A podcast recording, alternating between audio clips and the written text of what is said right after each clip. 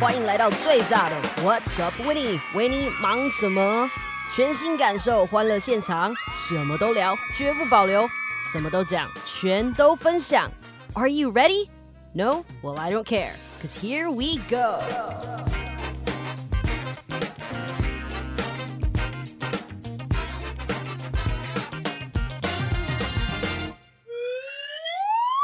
Everyone, it's me, your favorite host. 欢迎来到我简陋的 home studio 现场。今天是我们节目的第二集，那还是要强调一下，记得要在你收听的平台上 follow 我，才不会错过每周节目上线的时候哦。All right，从去年底开始呢，爆发了一波疫情啦。二零一九年，老实讲，连我自己在内，一开始都觉得好像不会很严重吧。嗯嗯，就是我可能觉得是因为我在台湾啦，那至少生活技能方面完全是没有受到什么影响的。后来我听了很多其他的 podcast，然后也看了很多 YouTube 就是访谈的影片，然后再去深入的读了一些文章之后，就是还有当然我还有很多来自就是各各国的朋友嘛，嗯，英国啊、澳洲、新加坡、美国、加拿大什么的。那我看他们的线动啊，然后听他们分享，才慢慢发觉这个事态的严重性。所以我就很小心的在照顾自己了。那也很多人开始了在家工作之类的。那我现在任职的公司也是让我们轮流在家里工作。嗯，我觉得要知道这个病毒对人类来讲是相当的未知啦。它已经改变了整个世界的运作。当然，这这一集，嗯，在播出之后，我不知道，嗯，它会有怎么样的改变。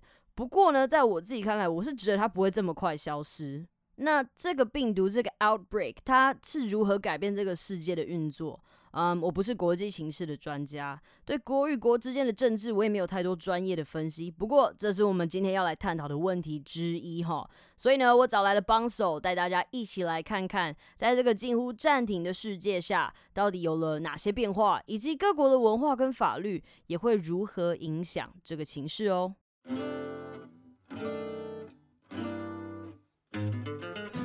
好，接下来让我们欢迎今天的来宾，他是我很好的朋友。从小呢，我们就认识，然后我称他为 my best friend。虽然我不知道他有没有这么想，不过呢，他就是 my best friend。那我们一起来欢迎他，我们的特别来宾传慧。Hello，我是传慧。好，你先介绍一下你自己吧，什么来头？呃，也没什么来头啦。今天主要来跟大家谈论主题，也是跟我自己的所学有关。那我自己是毕业于台大政治系国际关系组，所以在政治和国际关系这个领域，可以算是平常比较有在。关注，而且是大学所学的专业。那我毕业后的工作是在公关公司上班。那我处理的业务也是政治的，政治的范围，政治政府的范围比较多。嗯哼哼，好，所以你大学选的这个科系啊，是是你本来就很喜欢吗？还是你可能跟我一样，就是呃，因为我我也不知道我要做什么，那干脆就选这个。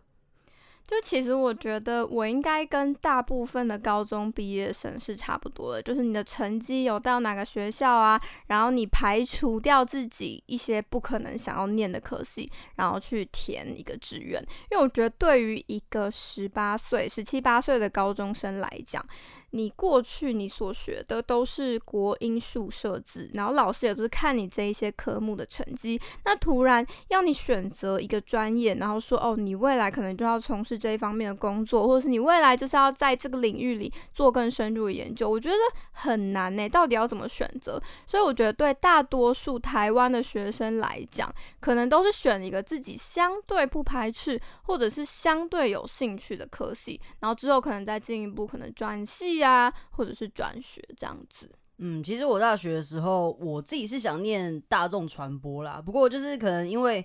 我的成绩本来就没有很好，那我那时候有上的话，其实也是只能上到文化的大众传播，那真的非常远哈。就是大家想想也知道，这个结果就是最后我不会起床，然后就会直接被当掉之类的。所以我最后还是选了世新的英文系啊。那选那个当然跟就是呃学校的资源也有关系嘛，嗯，因为世新本来就是做传播的嘛，就是新闻啊什么的。所以其实我在大学的时候能得到的实习的经验也很多，包含了口译啊，或者是哎广播。节目对，没错，从大学开始就有就是接触到 DJ 这件事情，所以其实我觉得在嗯，至少是我在选大学的时候，我会看到的是，哎，我可能不怕做这个，我读的是英文系嘛，我本来就会英文，然后又是看到资源这一块。不过我觉得，嗯嗯，就像我刚刚有讲到，就是我一直都不是一个成绩很好的小孩啦。那就是我也一直觉得台湾的就是教育对我来讲，我我自己觉得是不适合，是因为我觉得真的是有够难。我不知道你有没有一样的想法，还是哎，不过你应该都还蛮顺遂的啊，你不是高中就还很 OK 了。我觉得其实对我来讲啦，台湾教的这些科目对我来说确实是不会太难。就是我知道对我来说，我或许不用花太多的力气就可以读好。我真的心好累，不用花太多的力气。没有，但是因为我自己在大学的时候就是担任家教，所以接触很多的高中生，尤其是高三生，我真的知道他们的压力有多大。而且他们有时候甚至会觉得说，我是不是考差了，我这一辈子就毁了？或者是说，嗯，父。母他们设定我们要上什么样的学校，甚至说不看科系哦，你只要进入这个学校就好，就是这么变态，然后扁平价值的这种想法。所以我觉得，其实我知道很多高中生对于台湾这样子的课程设计的学习上是有很大的困难。那我自己的反思是觉得说，什么是教育？就教育的目的是什么？教育的目的是要考倒百分之八九十的人，然后百分之八九十，然后找出 百分之五、百分之一很擅长读这些学科的人，然后再让他们进一步的研究，当医生、当律师，是这样子吗？我觉得对我来说。在高等教育，也就是大学教育以前，应该是要让大部分的国民都可以达到一定的水准。所以你的教育应该是要设计的，让大部分的人都可以有一定的成就感，然后可以有一定的学习成效。就他们至少要觉得在能力努力的范围内，可以学习到百分之六十到八十，而不是去钻研一些很难的问题。然后老师也一直追求说，哦，要出很难的问题，然后把。学生都考倒，就我觉得这个是一个错误的价值观。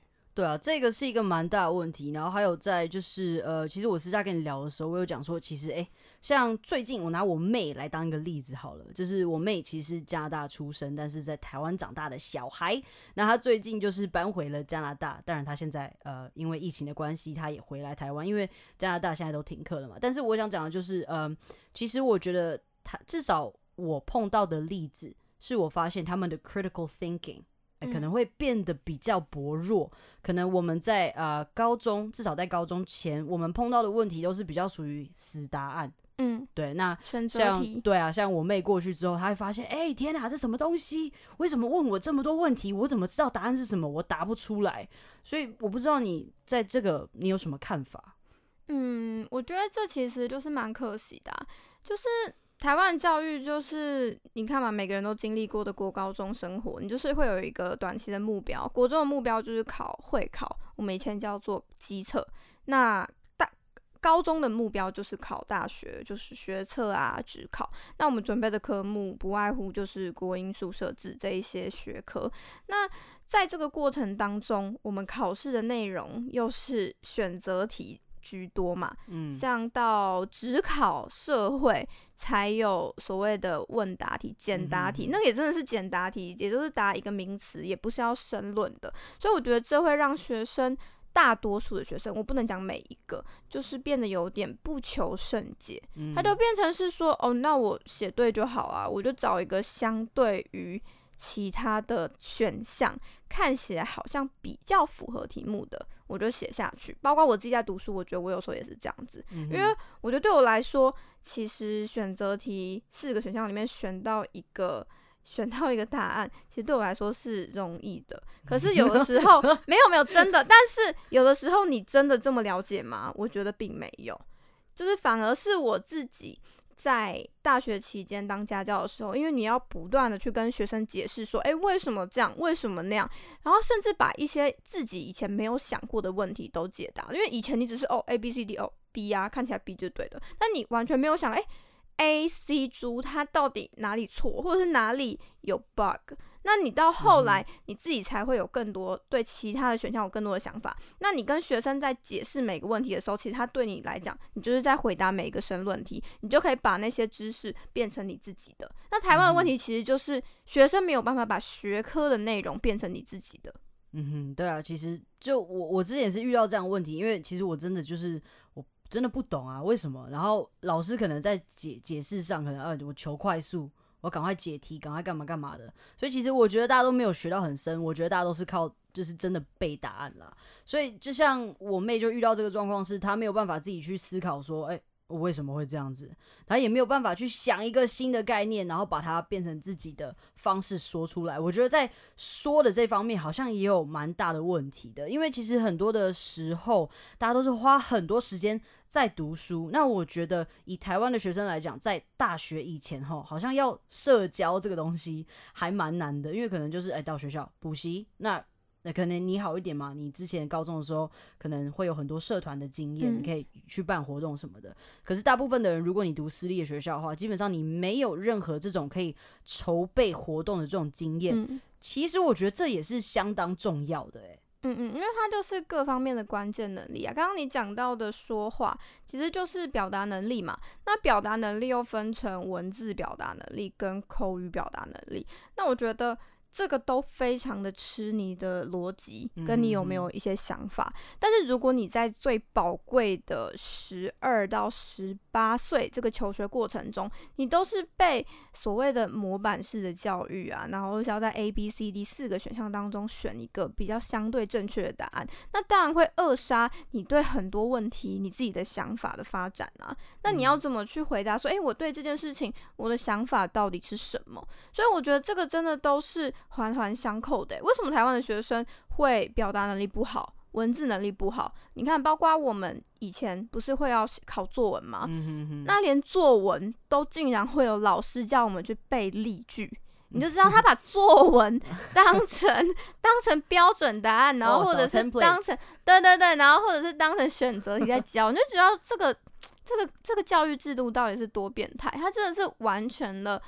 完全的破坏了一个学生、一个青少年他的创造力，和他自己培养自己成为一个有完整人格的一个个体，这样子。嗯，其实我们点出了这个问题，那我比较想知道说，嗯，你觉得啊，假设因为我们我相信我们的听众应该还蛮多是可能诶还是学生啊，嗯，或者是可能也是刚出社会，那你觉得这有什么办法可以自己去提升或者做改善的吗？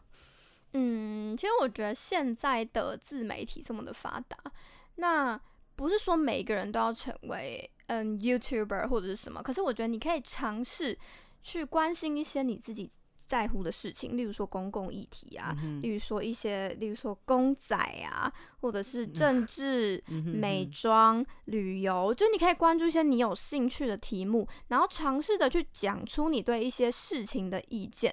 你可以跟你的朋友讲，你也可以跟镜头讲，不一定要上传，但是你就可以用这样子去检视说，诶，我是不是真的对一些东西有自己的看法，还是我就是纯粹的跟风仔，或者是都要别人来洗脑我？所以我觉得说，你找到一个自己喜欢、有兴趣的领域，然后尝试去在里面做一个深度的思考，然后去表达自己的看法，这个或许是一个初步可以训练自己的方式。嗯，这蛮好的，对啊。其实，呃，还有一点我想讲的是，呃，其实像我我自己觉得我表达能力还 OK 啦，还 OK 啦。然后，呃，就是在于勇于尝试，然后还有就是呃，发表一些自己的意见。我觉得这东西我还 OK。那我觉得是因为可能跟个性也有关系，然后当然就是跟成长也有关系嘛。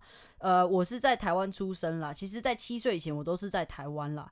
那就是嗯，比较黄金的那段时间，都开始开始说话啊，开始会有自己的想法。Teenager 那段期间是在国外。那我觉得，嗯，在台湾跟在国外的唯一的差别，我觉得最大的差别是，他们鼓励你有课外的活动哦，鼓励你去学音乐，鼓励你去学运动啊啊，或者是诶，甚至是你可能就是自己办一些呃 fundraising。啊，或者是你自己办个演唱会，这些都是很被鼓励的。然后你自己录音啊，上传上传，Justin Bieber 不是也是这样的 吗？对，就是呃，至少我在台湾的时候，因为其实我在台湾，我之前是学桌球的嘛。嗯。那呃，我就是很被当说说哦，你就是不会读书，你就只会玩啊，什么有的没的。那我妹又喜欢跳舞，其实你不是也喜欢跳舞嘛，对不对？嗯。你好像以前也是。Like a huge dancer, right？街舞社。对啊，那那我妹跟我其实都蛮，就是就是很被那种老师排挤，感觉就是啊，看你没有啦，你就是什么都不会啦，这样子。我我我一直觉得这也是蛮大的一个问题，诶。我觉得这就是，嗯，就是你可以讲说，这个或许就是中国科举。制度的遗毒吧，你可以这样讲。就像以前科举就是让你当官，那以前人生活的穷，所以他们就会羡慕当官的人。那他们的价值就是什么是幸福？福禄寿嘛。那禄就是你有没有当官？那你要当官，你就要考科举。那科举考试，那到清朝不就是考八股文？那那些东西不就是用背的？然后它有一个一定的格式，然后就去扼杀你的创造力。嗯，所以这个就会，如果套用到现在的台湾，那我们的八股文就变成是国音数设字，其他好像就是很其次，或者是觉得说，哦，那个是你有多余的时间，你如果把课业读到什么样的程度，你才配得。去训练那些你其他的方面的才艺，所以我觉得说这样子会让学生的价值观变得很单一，嗯，因为他就会觉得说，哦，好像如果我没有考到一个好的高中，考到一个好的大学，那我的人生就是失败的，我就不是优秀的，我就不是会被看见的。那这样子，他们在学习过程中，我们的课程可能设计的又不是这么的亲民，那可能有百分之八十八十五的学生，他们都没有办法在学习当中得到成就感。你 然后他又会被否定，他去寻找自己的才艺、自己的天分这个出路。你，所以就让他，你你就等于是去。钳制了他的成长跟他未来的可能性，所以这真的 非常的可惜。然后最然后最后，他们按照大人的想法去考了一个他们不想要读的科系。甚至你还跟他讲说啊，你就你进入这个学校就一定会怎样怎样怎样，然后他就读了一个他完全没有兴趣的科系，然后毕业后找不到相关的工作，做了一个完全不相干的工作，然后你又来骂他，然后你又骂制度，你又骂政府，但其实问题就是出在家长的身上。如果家长的价值观没有改变的话，那你要怎么去说服政府他的制度去跟着调动？就像是上有对策下。上有政策，下有对策嘛。政府它开始要做一些多元入学的这种，嗯，大学入学管道。但是很多高中的家长，他不是就说，哦，那那那台大，呃，他用考试进去的名额是不是就变少？然后是不是就影响到我孩子的权益？就是这都是很很莫名其妙啊！现在就是要让整个社会大家学生的价值观变得更多元，他们不一定要以考试为重，但是很多人他们都只在乎说我的孩子到底上不上得了台大。所以，所以如果你这样子，家长还是被困在这样子台大情节、名校情节里面，那政府他要怎么样才能去改革，然后让我们的教育体系更加进步？没错，我觉得其实很多时候就是要从个人开始啦。那当然，呃，老一辈的观念，那可能有时候会很难改变。可是我觉得，呃，对我自己来讲，就是你，我也不是说什么要搞什么啊，我要造反啊什么的。但是我觉得，就是。坚持自己的想法还蛮重要的啦，因为你看很多人就是念了那个科系之后，就你发现你毕业之后你找不到那样子的工作，或者是那根本就不是你喜欢的，所以你念了那个科系，然后就你后来找的工作反而跟那科系一点关系都没有。那这个时候我就会想说，那如果你原本就是知道你喜欢做什么，那你很早就开始去学这类东西，会不会帮助你接下来这这条路会比较顺？像我的话，如果 I can turn back time，我第一件事情就是。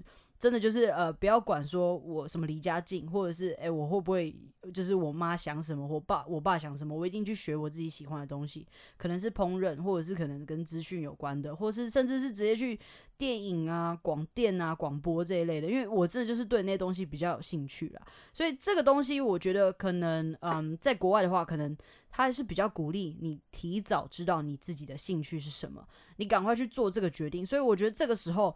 技职教育也蛮重要的，因为有些人就是喜欢烹饪啊，那有些人就是喜欢，哦我可能喜欢呃修修机械啊或什么东西的。我觉得提早知道，然后提早去学习，好像也蛮有帮助的，对不对？嗯，我觉得如果是谈到继职教育的话，有两个层面来看，一个就是台湾的继职教育体系到底做的怎么样，那就是回应到刚刚讲的，如果家长的心态不改变，学生的心态不改变，那继职教育就变成是一个。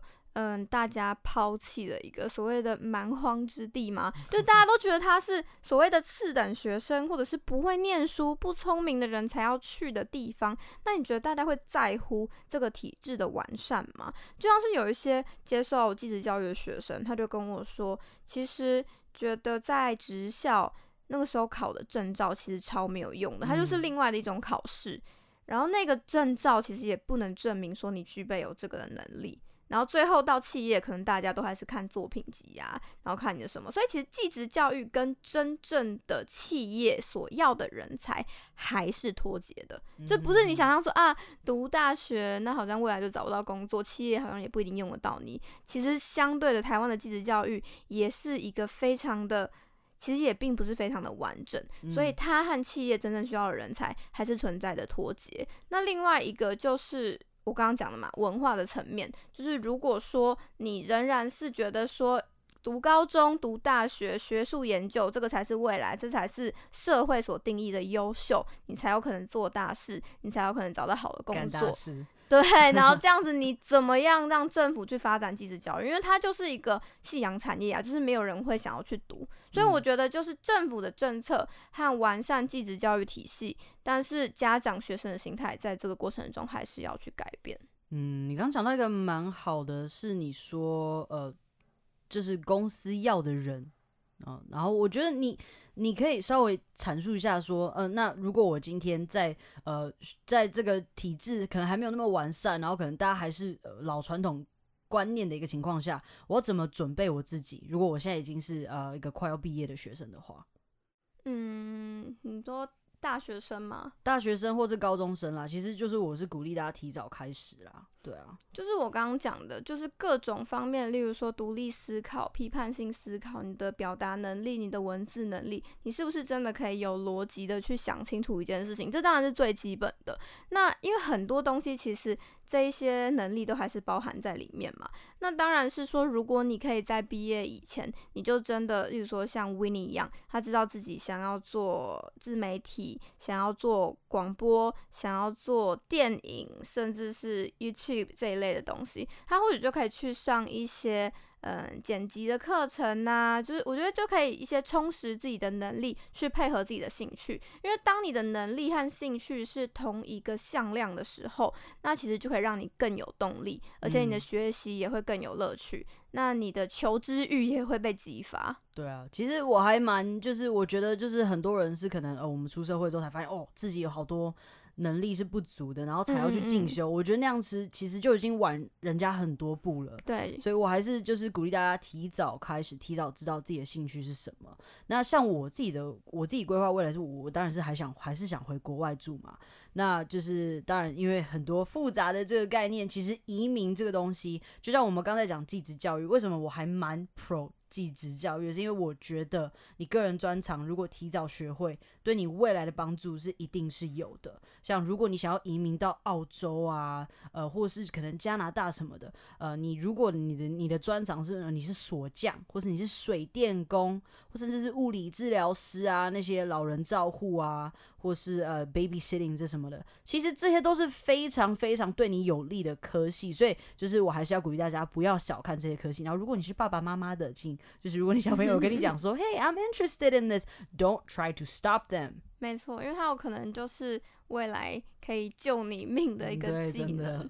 对，我觉得还有另外一个可以讨论的是台湾对专业的不尊重。嗯对，就是说，例如说像现在不是台湾发生很多专业的断层嘛，有一些老店。他们对于某一个料理真的非常的擅长，但是他的下一代其实都并不想去承接这个餐厅的事业，或者是这个料理它是如何做的。那还有很多水电师傅啊，也是已经找不到学徒了，因为年轻人都不愿意去做。所以我觉得这就是刚刚讲的。台湾的价值就是太过于单一，觉得说哦，你要有读书，你才可以有好的未来，所以觉得导致大家会轻看这些其实很重要的专业。那如果这个相对于一样是亚洲国家，像在日本，他们就有所谓的职人文化嘛，他们就很重视你把一个东西做得好，然后做的有口碑，然后它的时间可能甚至。呃，一间老店，它可能已经维持八十年，维持一百年，这个都是大家非常重视这样子的传承。所以我觉得台湾就是因为我刚刚讲的科举制度的遗毒，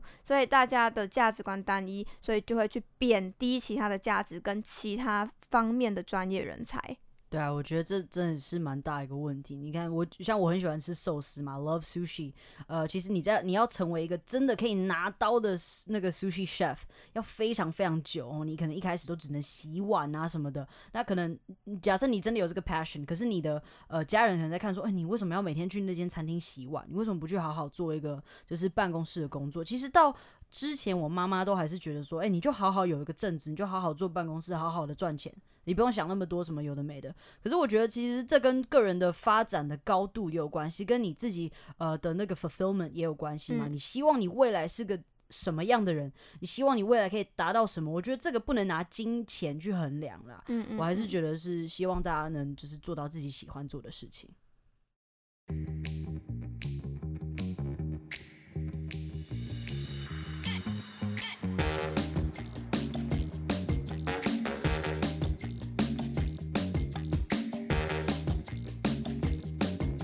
好的，就我们前面讲那么多，反而还不是今天主要的主题哦。其实最近呢，呃，我们今天录音啊是四月十二号了。那最近当然就是闹得非常轰轰烈烈，也没有办法闹，也没有办法不闹得轰轰烈烈嘛。因为这现在已经是个 pandemic，它是一个全球性的流行性的一个疾病了嘛，就是 COVID nineteen，A K A coronavirus 新冠病毒，然后 A K A 有些人称之为武汉肺炎嘛。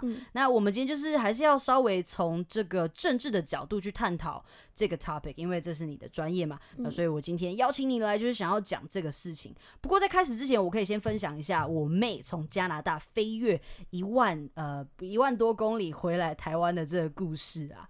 那就是我前面有讲到说，呃，她今年就是回去念书，就没想到遇到这个东西嘛。她就是我们其实呃都是在计划要慢慢搬回去的。那嗯，她那一天回来其实非常非常的赶哈，因为嗯。我一开始并不觉得说，哎，这个东西好像会这么严重，就是它真的严重到，就是我有吓到了，就是嗯，我可能觉得说，哦，OK，maybe this is gonna only last about a month or something，可能一两个月就会结束了，就没想到它可能在美国或是在意大利啊，它居然这么的严重。那那一天呢，就是嗯，大家都知道，嘉行其实裁员了百分之五十的人啦，对，嘉行，然后他们也停飞，就是叫同期他们的那个。呃，成负成长了大概八九十 percent 吧，所以其实蛮惨的。他们裁掉非常多的人，那班机也都停飞了。那嗯，我妹呢，她不是在加拿大本土，大家知道啊，加拿大有是非常多的省嘛，他们是 different provinces。然后我们以前是住在那个温哥华，现在呢，呃，我妹是住在。Newfoundland and Labrador，没错，拉布拉多是一只狗的名字嘛。然后 Newfoundland 其实也是一只狗的名字，就是这个省就是有两两种不同的狗拿来命名的这个地方。那我妹住的那个纽芬兰，它是在另外一个那个岛上面。那那个岛其实还是比台湾大很多倍啦。呃，如果我没有记错的话，那那个时候他们因为呃。他要怎么去这个纽芬兰呢？How how did she get there？他要先从，因为我们买的票是要转机的，所以我妹等于说，她从台湾啊飞到温哥华，而且飞到多伦多，然后再飞到纽芬兰，非常的远。那你想想看，我们之前票有买好，所以他要怎么飞回来呢？他要从纽芬兰飞到多伦多，再飞到温哥华，再飞回台湾。所以呢，他其实在飞机上时间已经快要超过二十个小时了，好扯。然后再就是再加上转机。可能到你提前到机场，因为人很多嘛。那你知道我妹就是那康康的，第一次自己坐飞机，那也是蛮可怕。所以她其实提早待在机场啊。然后你看她整个在机场的时间超过二十四个小时。那嗯，因为那个我们要让她赶快可以回来，因为飞机从纽芬兰到多伦多那飞机加航都已经要停飞了。所以呢，我们收到消息之后，我们在非常非常短的三个小时内，我说廖瑞华。廖华，你你东西一定要赶快收一收。我跟你讲，我我现在帮你订了机票，你三个小时后你要给我到机场。然后说什么？然后他就很快，然后东塞西塞，然后呃，对，那个时候其实回来是坐那个嗯飞机最危险的时候，当然现在也是了。那很多其实我们国家台湾目前的这个感染人数，好像大部分都是境外移入嘛，对不对？那其实我有很多在国外念书的朋友，他们回来的时候都直接穿隔离衣的。对对对。那呃，因为你知道纽芬兰这个小狗小镇，它是没有什么资源啦。那你要买口罩，那基本上也不太可能。所以他就是带了红爸红妈给他的，应该有十年历史的这个 N 九五。因为他就是回来的时候，就是那个呃呃那个嗯。绷带那边啊，其实都断掉了。然后轰爸就帮他剪了大垃圾袋，剪了一个头，然后剪个手，然后穿着那垃圾袋，然后戴着手套回来。但我觉得我妹真是蛮努力，因为我真的没有办法想象，就是你戴着 N 九五，然后。戴这这么久，你知道吗？那整个戴的时间超过二十四个小时，哎，像我这次去绿岛，因为我也是怕怕的，我也是戴着 N 九五，然后我坐火车坐五个小时，我就觉得 Oh my God，I'm dying，我真的要窒息了。所以那那他就在这个飞机上，他就是还戴着手套啊，然后就是穿着那个隔离，然后他还去买了一个超大墨镜，把眼睛也遮起来，所以就是蛮辛苦的啦。那我其实比较想分享的是，其实他下飞机之后。他呃做了哪些措施？那其实他回来之前，他有小感冒，而且有点咳嗽什么。那我就跟他说，你就诚实的去报备。那那当然，他说他有咳嗽啊，然后他有量过体温什么的，他就被带去旁边要做那个呃 testing，呀，快筛。那其实他在等的时候，他等了快一两个小时吧，然后才有办法筛到。可是呃，就我妹跟我讲的，不是每个人下来都有筛到，所以其实。我不知道这一点啦，这一点我就存有一些疑虑啦。你你怎么想？你意思说不是每个人下飞机都有做一次快筛吗？对，就是就是，我觉得其实从欧美回来的班机，不管我觉得现在已经是不管从哪一个国家回来的班机啦，可能那个时候可能还没有这么的夸张，嗯之类的，那已经是两两三个礼拜前了嘛，嗯。我自己听到的是，没有每个人都下来有采采采样，所以我我会觉得，就是这这点我有点疑虑了。嗯，我觉得这个可以讨论到，就是国家的检测能量嘛。就像是这一次，其实台湾的检测能量大概一天是三千例。那如果是对照韩国的话，他们一天可以检测超过一万例。那所以就是检测能量的多寡，其实也是防疫当中一个蛮蛮科学的指标。就因为如果说呃，像台湾的话，等于是因为我们就提前就限制了，例如说高中生不能出国，国高中生以下不能出国，或者是医护人员不能出国，就是先限制了人民的某一些权利跟自由，然后所以导致说我们可能病情并没有爆发那么快，然后再加上台湾人因为有 SARS 的经验，所以我们自己也很怕，然后有做一些防疫的措施。但是不然，如果像是在南韩，因为那个新天地教会，他们就快速的传播了病毒，那这样子的社区感染，其实应该是一发不可收拾的。那南韩其实是全球进入社区感染国家里面防疫算是很成功的一个案例，因为他们的单日检测能量是在疫情还没有爆发的时候就已经先部署了，因为说。虽然大规模的裁剪嘛，你有裁剪当然就会有确诊。那如果你都不裁剪，当然就没有确诊嘛。就像是之前土耳其还零确诊的时候，宣称零确诊的时候，但是从土耳其旅游回来的台湾人为什么很多都确诊了？就表示他们根本没有裁剪，那当然就没有确诊人数嘛。那所以如果说现在我们有大规模的裁剪能量，当然会暂时性我们的确诊数字很像是飙升。但是如果是已经进到社区感染的阶段，当然需要有大规模的裁剪。那像韩国，它就是在还没有爆发之前就已经做到这样子的部署。那像这样子的部署，其实就是跟国家的生计产业有关。那国家生计产业其实平常它可能并不是很赚钱哦，它生产疫苗，它生产试剂，这个都是在看说你有没有发生事情嘛。所以政府其实应该要投入资源在这样子的生计产业。那像是还有另外一个很重要的，在美国叫做 EUA，就是 Emergency Use Authorization。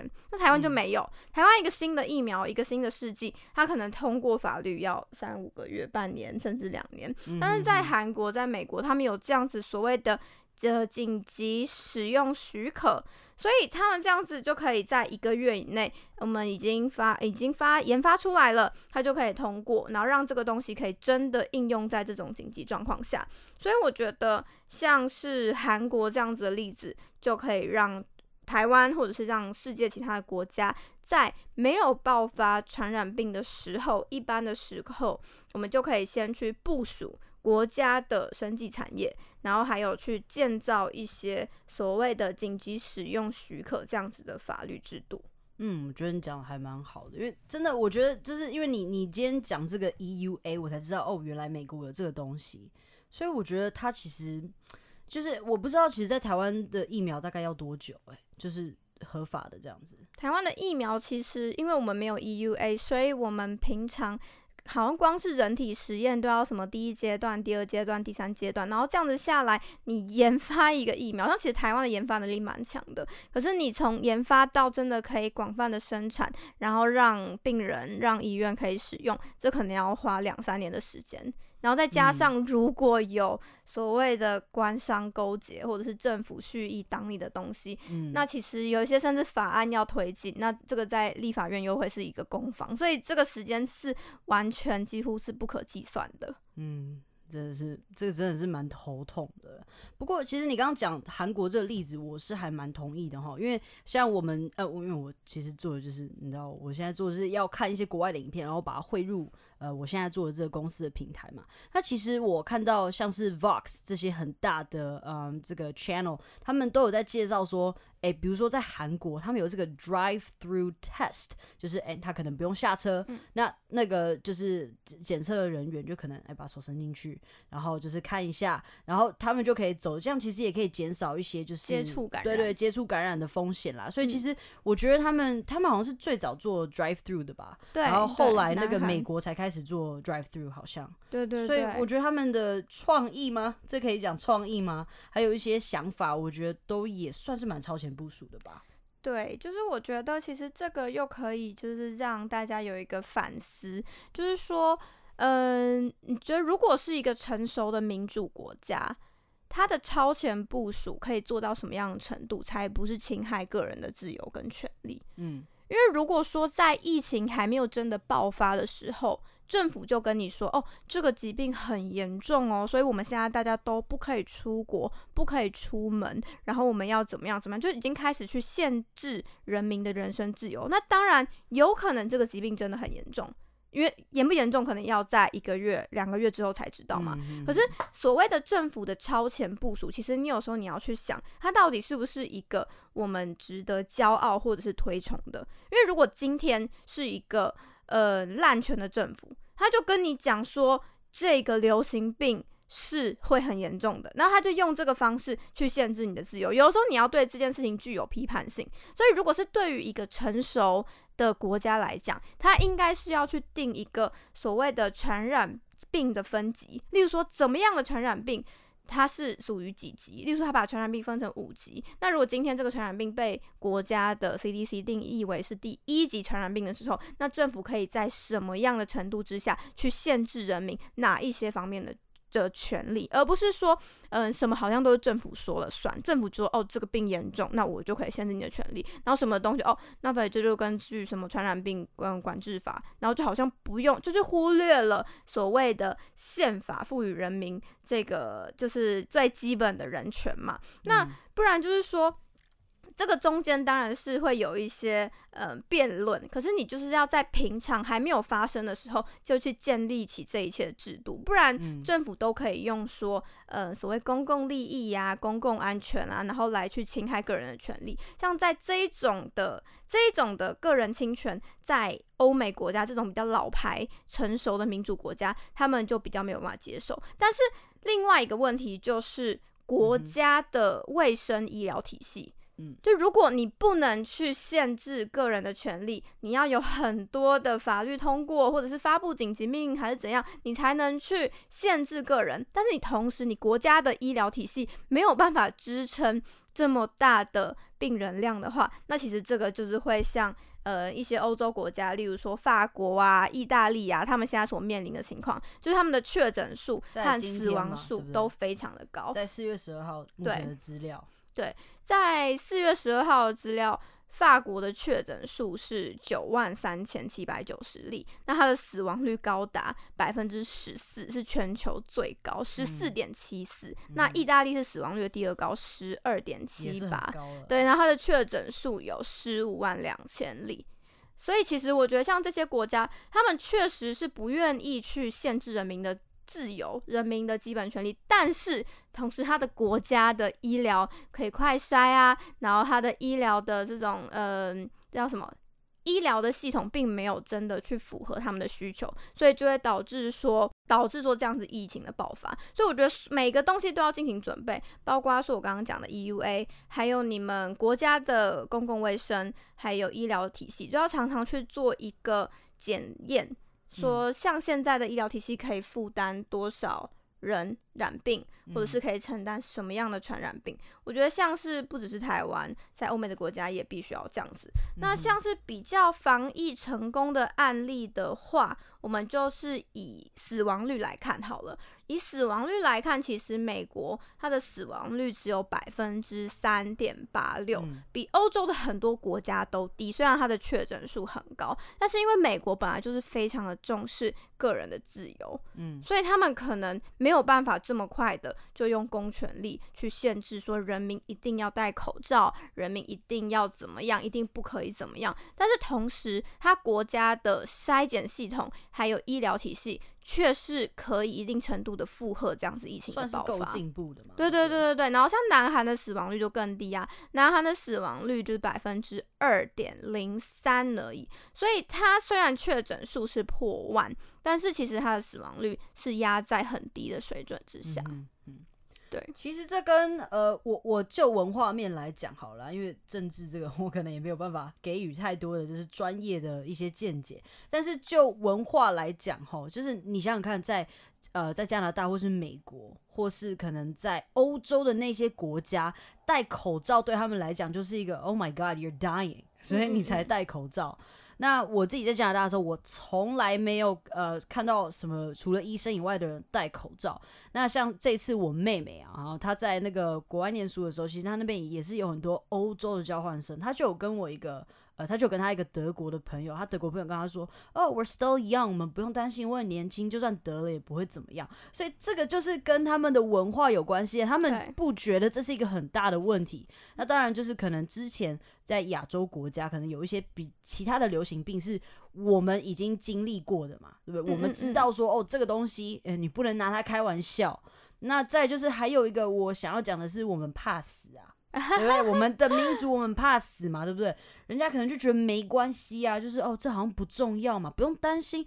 对他们来讲，他们不在乎，所以很多人就是讲不听，不会戴口罩。那这个时候就会有这样子的状况啦。就是他们感觉崇尚自然疗法吧，对不对？他们很多病也都是去那种超市买个成药就解决了。对，就是。然后还有另外一个你讲的，就是戴口罩文化性的因素，还有另外一个就可以讨论的是，其实很多欧洲的国家都有所谓的禁蒙面法，那就是因为嗯，基督教或者是泛基督教。跟穆斯林长期以来这样子的呃战争跟互相的排斥，所以为了去防止恐攻，所以他们就去定了所谓的禁蒙面法。所以其实发生在近代吗？对对对，近代啊，到现在很多国家都还是禁止蒙面哦，因为他就是说你不能蒙面，例如说进入嗯人口密集的一些公共场合啊，因为他怕你是。呃，恐怖攻击，嗯，对，或者是你会逃避一些嗯警察零件，或者是被监视器拍到这样子的漏洞。所以其实欧洲国家还有另外一个探讨进去的法律跟文化层面，就是穆斯林跟基督徒这样子永无止境的征战，然后还有他们的禁蒙面法，所以就会让口罩。在这一些国家是更难被接受的，就像是奥地利，就是它是你如果戴口罩是会被取缔的这样子。哦，原来有这东西，其实这这我不知道哎，专业优秀。对，所以其实就是禁蒙面法这个虽然比较少人讨论到，可是我觉得这个也是要知道说，其实蒙面是会让。所谓的我们称西方人，他们会感觉到没有安全感，就是看到一个蒙面的人，对他们来讲可能是会没有安全感，而是觉得他们是反蒙面法、禁蒙面法在针对的目标这样子。对啦，因为其实呃，我有一个朋友，他就是好像不知道在德国还是哪，反正就是 some part in Europe，他就是在那个时候一开始他就先戴了口罩，那当然也是。就是被讲了很多话，或是被指指点点的，所以其实这一直都是像你这样讲，可能就是长期都存在。不过有趣的数据是，我觉得，哎，好像非洲好像没有受到太大的影响，对不对？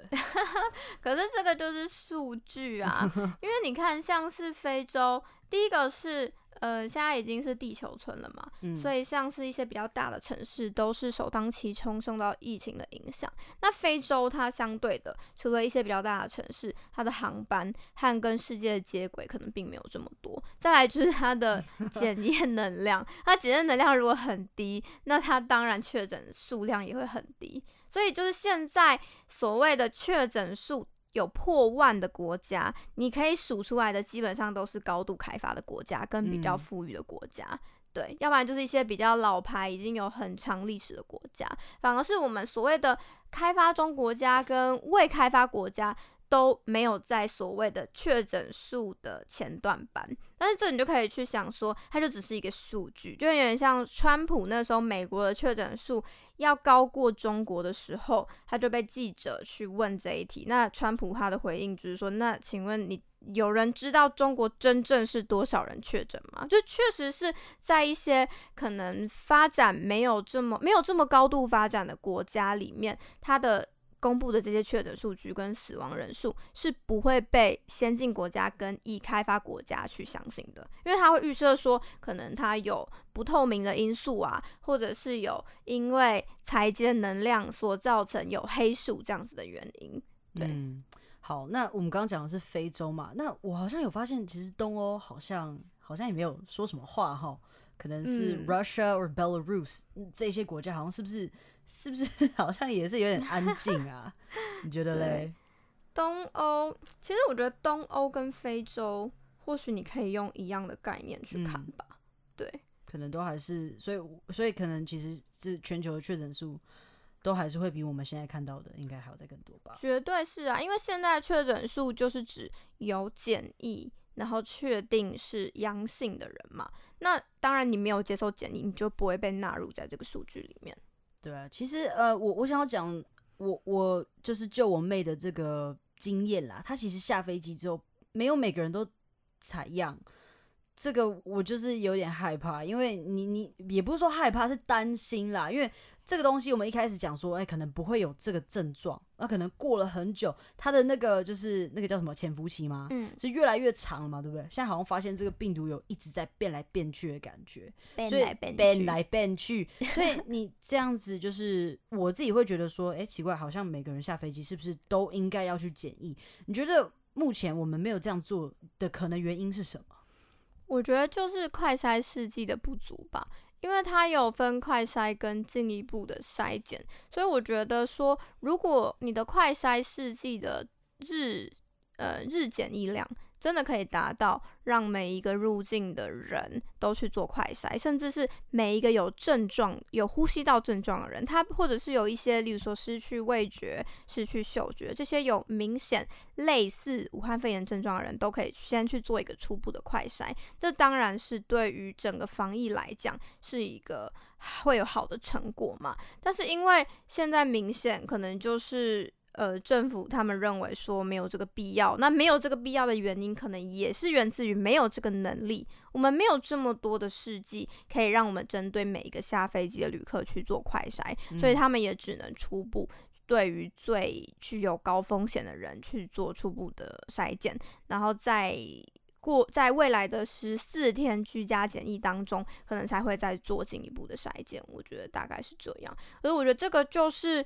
人民，你可以去反思的一个点，就是并不是说你看台湾现在的确诊数这么少，你就觉得说，诶，我们做的很棒。当然，我们是做的很不错。嗯那台湾我们的运气也真的很好，就我们离中国这么近，但是我们政府可以这么快就有一些正确的判断，我觉得这个是可圈可点的表现。但是我们还是在这个过程中，我们要去防范未来啊。例如说，如果我们真的有一个超级带原体，他又是无症状的人，他瞬间就像韩国新天地教会这样子散播了几千人，那我们的现在的医疗体系，我们的负压病床，我们的检疫能力，是不是可以让我们去承担这样子染病的人数？我觉得这个是我们要考虑到的，而不是说，哦，我们我们不用想啊，因为我们现在就才三百多人，我们在全世界的确诊数的排名也是是第九十九名，我们是这么的后面，那我们就不用去想。其实很多事情都是防患未然嘛，就像是南韩的例子也告诉我们，他就是在还没有新天地教会这个爆发之前，他们政府就已经有一定的筛检存量，让他们一天的筛检量可以破万。这个就是他们为什么可以很快的把疫情控制下来的原因。所以我觉得台湾现阶段可以往这个方面去做部署。对，其实呃，我觉得就是在普检这部分啦，普检，你觉得在过几个月台湾是有办法做到的吗？嗯，就是它现在是两面嘛，一个是说有没有必要普检，一个是有没有能力普检，还有普检的成本，如果是。很高的话，那台湾那边如果没有进到社区感染的阶段，那当然可能没有必要去做这样子的铺垫。可是很多东西就是只怕万一嘛，你怎么知道不会哪一天台湾真的进入社区感染阶段？所以我觉得，如果从每个人做起的话，你就是个人的防疫措施要做好，然后就是就是也只能很多东西你只能希望或者是祈祷它不要真的发生，因为不然说我们就算建议政府要去。达到一天 要有一万个检疫，可是以我们现在全世界都这么缺这种试剂，然后台湾的现行法规、台湾的生技产业这样子的能量，我觉得并不是我们希望就可以办到的，因为这个都是要在平时没有传染病的时候，你都要先去做准备的。所以我觉得很多东西都还是呃，真的不是现在你就可以去影响一个月之后的事情。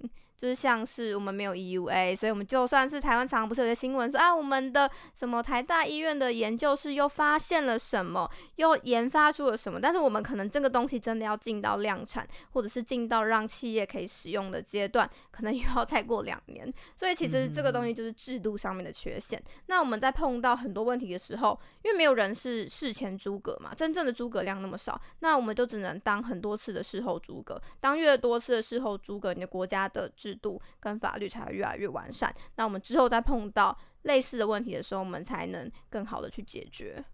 嗯，对，我也觉得，嗯，讲的是蛮有道理的。不过，其实我们还是可以探讨一下目前台湾的呃一些政策来，在在面对这个疫情方面，他们做的哪些政策，我觉得是非常好的。我觉得在呃宣导居家检疫这件事情。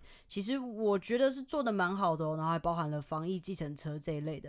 其实呃，在新北市啊，我住在新北市嘛，我们新北市的补助其实还蛮好的。那再来就是呃，我我觉得 I am really really happy with our hotline，就是我们的热线嘛，一九二二这个东西，你打过去基本上你不用等太久，你嗯一两分钟内一定可以找呃一定可以。跟一个那个人员沟通到，那其实像在呃，我我有朋友在多伦多嘛，那个时候刚开始的时候。他说他在电话上等了十五个小时，十五个小时才有一个护士跟他说到话，那还不是医生，还是护士哈。所以其实，在嗯一九二二这个专线，其实你有任何的疑虑，不管是包含口罩，或是你有从国外回来的家人，你不知道该怎么做，其实打一九二二，他都会完整的告诉你。所以其实那个时候，呃，因为我们一切都发生的很快，我们在三个小时内踏上飞机，其实我们也都不知道到底要就是要怎么做。所以我打电话去问了之后，就是我们把该做的都做好，要怎么消毒，那怎么做好距离的保持，怎么做好隔离，那怎么就是让呃就是诶呃就是知道说我们应该要在家里做什么。其实我觉得这部分是做的还不错的。那如果要以制度跟法律这个方面来探讨的话，我觉得为什么这一次台湾会嗯被世界认为是一个成功的案例呢？其实我觉得有时候它就是一些因缘机会，例如说台湾人民的民族性啊，我们就是比较奴性，而且我们也比较听政府的话，所以在第一时间。啊，对，还有另外一个是因为我们跟中国正面交手的例子非常的多，所以我们习惯于不信任有关于中国的所有事情。所以在一开始，中国可能讲说不会人传人呐，或者是啊，这其实还好啊，死亡率很低啊，这些东西，其实台湾人就已经狂扫货口罩，然后你出门就可以看到百分之。八十五到九十的人其实都已经戴戴口罩，这就知道其实台湾人是非常的不信任中国，跟不信任国际组织。那这样子的心态，就让我们在这一次呃中国政府的不透明资讯当中和国际组织这样子慢半拍的举动当中，我们就会变成是好像我们就是超前部署。但是我们可以超前部署，是因为我们是全民都不信任中国。那再来是我们比较听政府的话，那我们也比较不会像嗯国外有这么多的批判说，哎。那你限制我的权利，你是根据哪一条法律啊？按这个法律有没有违宪啊？那我们是不是要先打一个解释宪法，大法官解释，我们才要 再来去限制？对对对，所以我们就是比较偏向于说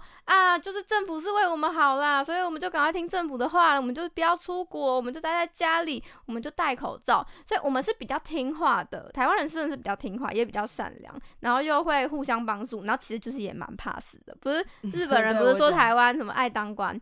怕死，然后还有什么爱钱？对，所以其实台湾人的民族性就会让我们很怕死，然后再加上之前 SARS 的经验，所以我们就会这一些种种累积起来，就会让我们现在确诊数这么的少。那其实有一些人他们会有点阴谋论的，觉得说哦，台湾的检疫能量这么低，那会不会台湾也有很多所谓的黑数？我自己其实并不会特别赞同这个观点，因为我觉得我们现在的网络这么的发达。如果真的有很多黑数，那那爆料公社不是会一堆人就是上去 post 啊，我的谁又死了，然后什么是谁，他他明明就有症状，什么失去嗅觉味觉，然后咳个半死，但却不给他检疫，不给他去医院，这一定会被爆料出来。所以我觉得台湾到目前为止，我不会去那种很阴谋性的去相信说啊，是政府用这个所谓的每天的检疫量去压确诊数。我是相信台湾的染病人数还是真的蛮少的。嗯，我相我其实我相信政府的数据是 OK，可是我怕的是个人哦，他怕不敢讲，我觉得就是会有这样子的一个问题耶。其实我那个时候我心里有在 debate，那如果我今天真的不幸得到这种，我我会敢讲嘛？你想想看，我要接触到多少的人？我们公司有快一百个人嘛，那我又常常出去，我可能要教书还是什么东西？我我像像前几天我们看到新闻，不是有一个呃。他原本说他是家庭主妇，那可能没有做什么事情这样子。可是后来他的实际的那个接触，他被呃，他就是诚实的讲出来之后，才发现其实呃，并没有那么单纯啦。嗯，所以我觉得其实搞不好有时候是可能人不敢讲，我觉得这也会是一个点啦。可是我觉得，我觉得如果以台湾人，我对台湾人的民族性的了解，我觉得因为台湾人怕死，所以。你如果有那些症状，你还是会很怕，然后去看医生。可是我觉得真的很有可能去隐瞒接触史。我觉得有一些人他们会觉得，例如说，例如说你明明就知道某一个你昨天喝过下午茶的人，他今天就确诊了，那你是不是真的要跟大家讲说，其实我是蛮有高几率就是中奖的人？那你是不是真的愿意？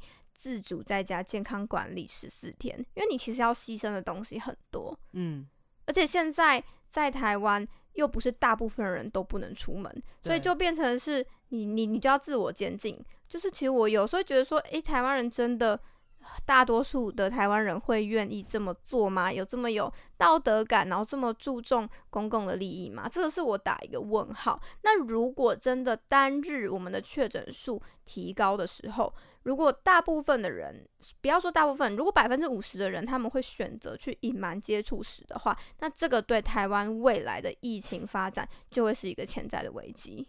嗯，没错，我觉得这些都是还蛮值得深思的。哈，那我们前面讲的都是比较是呃。国家内的一些政策嘛，对不对？嗯，像我们讲台湾的一些政策，或是可能呃在呃美国啊，或是欧洲一些政策。那我现在比较想想讲的是，因为我们现在活在是一个地球村嘛，对不对？其实世界已经没有什么太多的距离了，因为科技的发达之类的。那我现在想想的是，这个东西一定 it's a pandemic，it's changing the world，这整个世界都因为这件事情有了一些改变。你觉得在嗯这件事情过后？不知道多久，你觉得国际的这个局势或是经济会有怎么样的一个变化或是走向？就我觉得，其实你如果要去看那个国际政治的角力，你可以从经济这个面向去切入。就是最新的报道不是说日本他已经宣布要用六百六十亿台币的资金去将生产线从中国撤离。其实这就表示说，大家已经知道说。在中国设厂，在中国的企业，它是有一定的风险。就是在平常，因为中国它现在还在经济发展中，它是开发中国家，所以它的经济红利当然会很多。它比起已开发国家，它有更低的劳力，它有很大的市场，它可以压低生产的成本。这个是过去为什么很多国家都会把产线生产在都。把产线放在中国，但是我觉得现在因为政体的不同，民主跟独裁，让美国和很多西方国家还有日本都开始考虑到说，哎，其实过去我们都觉得政治归政治，经济归经济。那我们虽然政治体制不同，但是我们还是可以赚中国人的钱。可是现在经过这一次的武汉肺炎、新冠肺炎这件事情之后，他们就会发现，其实政治跟经济是非常高。度的结合，那如果政治它的政体是一个威权的政体，那它可能会因为隐瞒病情，或是因为一些他们政治的因素，去让这样子的传染病形成一个国际的肆虐。所以我觉得，在美国、日本都已经开始反思要将工厂生产线撤出中国的时候，台湾人也可以去做一个去去思考这一点，例如说。为什么台湾人这么多人会去中国发展？语言能力嘛，我们讲同样的语言呢，那所以你语言能力不好，那你就当然只能去中国发展。那如果我们可以去培养。自己的语言能力，下一代的语言能力，那我们就除了中国之外，还有很多的选择，像是白宫的经济顾问 Derek Low，他也说，政府要帮所有想要离开中国的企业支付搬迁的百分之百费用啊，是百分之百费用。所以其实他们都知道，说你把这么大的企业压在中国，其实是有很大的风险。那在这一波之后，其实很多国家他们的经济都会跟中国做出一定的。切割有可能是全面的切割，也有可能是在一定的合约或者是什么样的情况下做一定的分离。所以我觉得台湾人在这个时候也可以甚至撤出一点我们的资金，我们的重要的企业从中国撤回台湾，或者是撤到东南亚一些比较相对稳定或者是民主的国家。我觉得这个是台湾人可以去想的。嗯，因为的确，其实，在呃疫情之前啦，可能前面几个月，其实。中国跟呃美国就有在战这个五 G 的东西，对不对？所以其实嗯，这个除了之前呃的这个问题之外，到现在其实中国跟就是全世界的国家可能都已经有这个信任的问题了。对。然后再就是呃美国可能在这一次才发现，哎，他们好多的药品从中国生产的。嗯。那我就看到很多像 Fox 他们就有在讨论说。他们要想办法让自己的国家可以生产这些东西，包含口罩啊，或者是很多的一些医疗用品这些东西。那你看，其实呃，很多人会过来说这个东西是从中国来的嘛，对不对？嗯。然后有很多人说，就是中国隐瞒这件事情。那在隐瞒这件事情之后，然后然后他们好像还是赚了很多的钱，然后好像国家也没有受到什么大影响，所以这个时候就会发现，呃，很多国家就像你刚刚讲的，在做切割了。嗯嗯嗯，反正就是经济的布局嘛。像一些国家，他们在这一波疫情过后，他们一定会重新布局自己国家的经济，还有一些企业。然后像刚刚讲的产线是不是要全部压在中国，或者是只有百分之多少可以继续压在中国？因为他们一定要去让未来所发生的一些风险是可以承担的。我觉得这一次对于整个世界和各国来讲，也都算是一个蛮。嗯，惨痛的功课吧，但就希望说大家都可以在这个中间学到一些事情。在中国民主化之前，那我们或许真的在发展经济的同时，我们也要维持着一定的怀疑跟不信任的态度。这样子，当我们真的在遇到像这一次武汉肺炎这么全球的疫情肆虐的过程中，我们才可以让国家有一定的筹码和一定的能量，可以继续延续下去。因为现在很多首当其其冲的国家都是之前“一带一路”最 最繁荣发展的地方嘛，所以这其实就可以看出，当中国发生大问题的时候，你跟他走得越近，你觉得受到越大的联动。嗯，好，那我最后想问一个。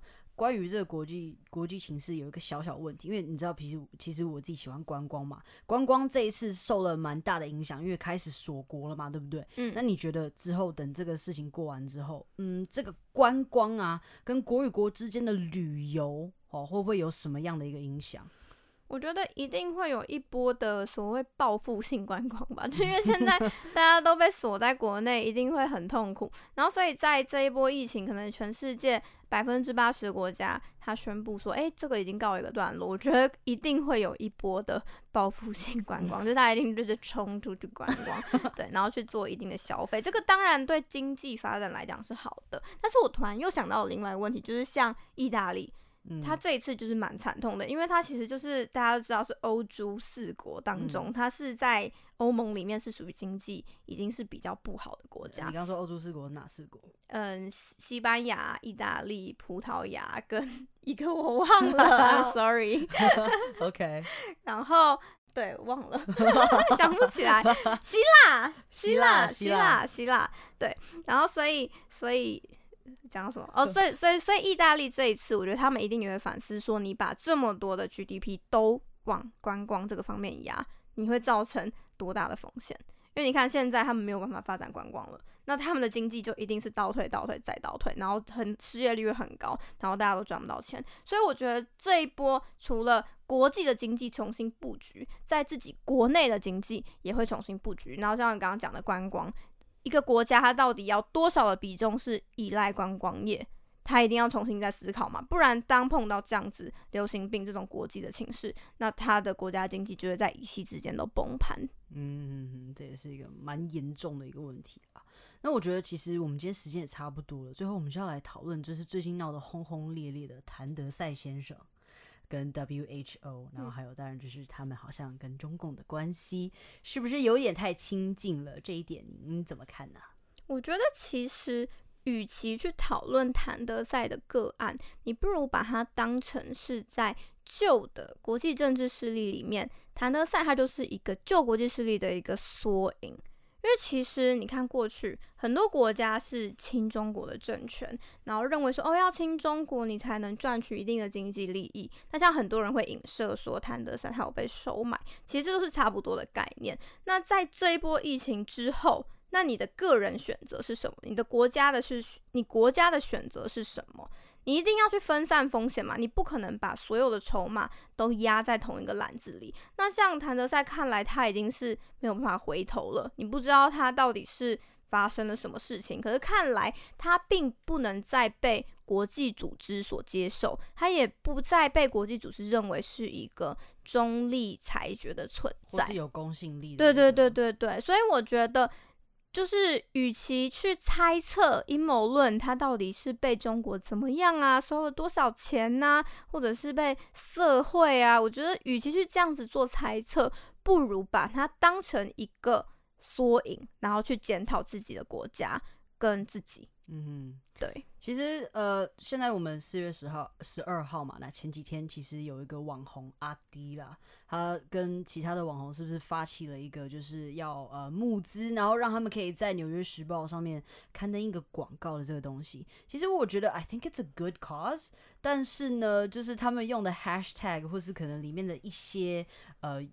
一些想法啦，我觉得可能不太 OK。像 This attack comes from Taiwan，你直接 hashtag 那个东西，你要想的是，哎，真的有人会认真的看到说，呃，到底发生什么事情吗？因为其实，嗯，美国哈，我不觉得他们会是一个这么重视这件事情的一个国家，因为毕竟他们现在发生了很多事情，自己的国家非常乱。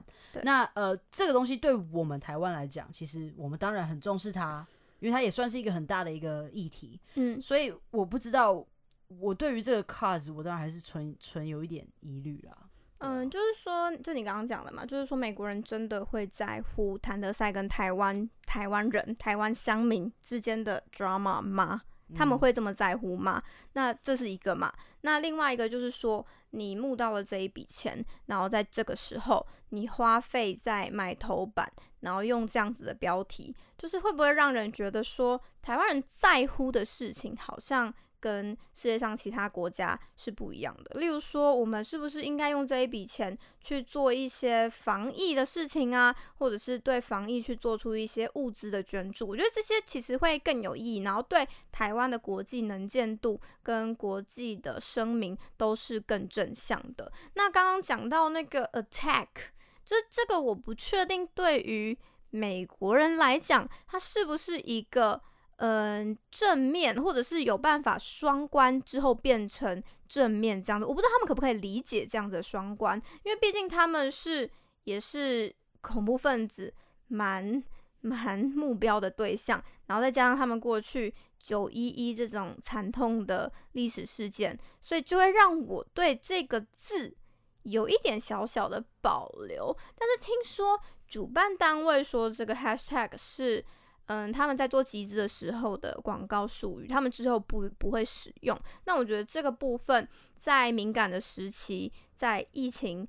造成全世界很多人失去他们的挚爱，然后很多的国家他们都还在很痛苦当中。我们这个时候发起一个这样子的广告，我们要从什么方面去行销台湾，或者让世界看见台湾，甚至是让台湾对这个世界做出一些贡献？我觉得这个是更重要的。比起台湾跟谭德赛之间的冲突跟 drama，我觉得我刚刚讲的那些反而是台湾人可以更去想的。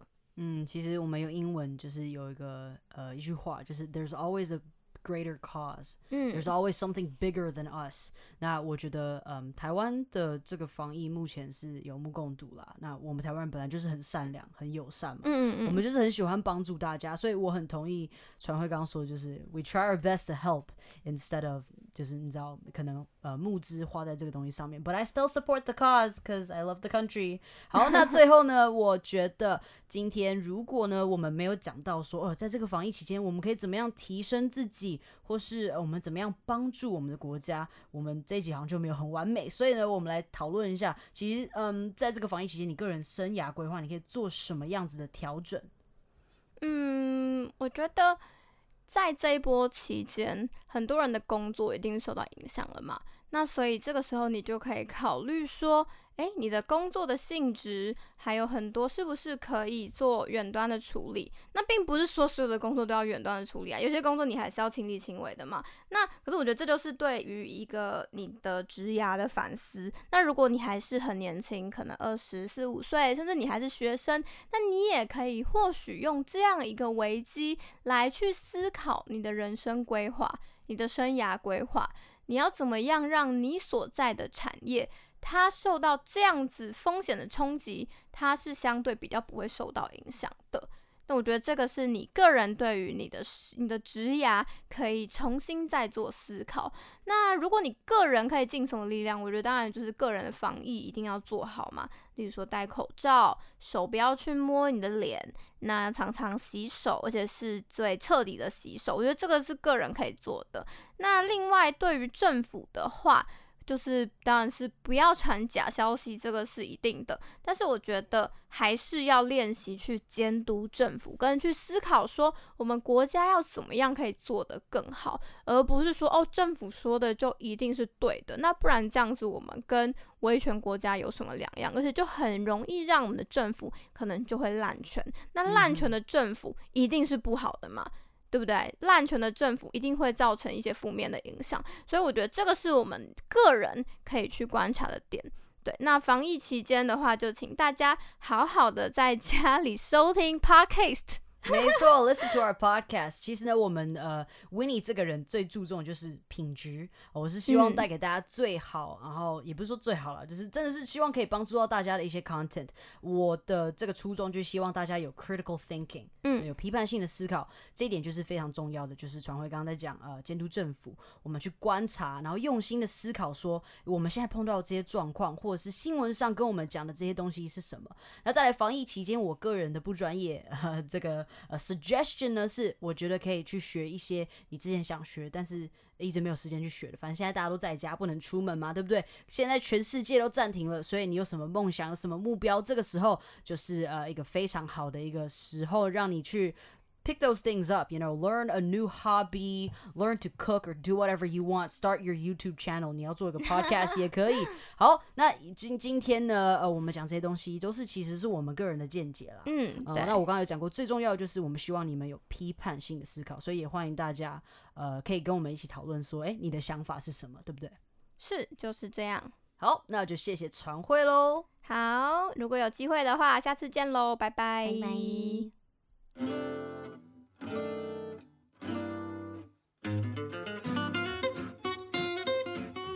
All right 我们的时间就差不多到这里了，谢谢大家今天的收听，欢迎大家到我的 IG W I N N I E Y U J U L I A O Winnie Y U J U L I A O，跟我说说你的想法，也欢迎大家啊、就是跟你的亲朋好友分享喽。最后还是要强调，大家都有不同的立场、不同的声音、不同的看法。嗯，我们今天所做的探讨都是以来宾对于国际政治的了解，或是嗯所学的而得到的一些想法，也希望借由这些分析，激起大家对于国家文化跟法律的好奇心哈。And once again, I still gotta remind you guys that 今天这集啊，我们是预录的，所以这些资料在你收听的时候一定是会有变动的，政策也会有更新，所以大家要再多多注意喽。All right, make sure to like, share, and follow the show, and I will see you next time.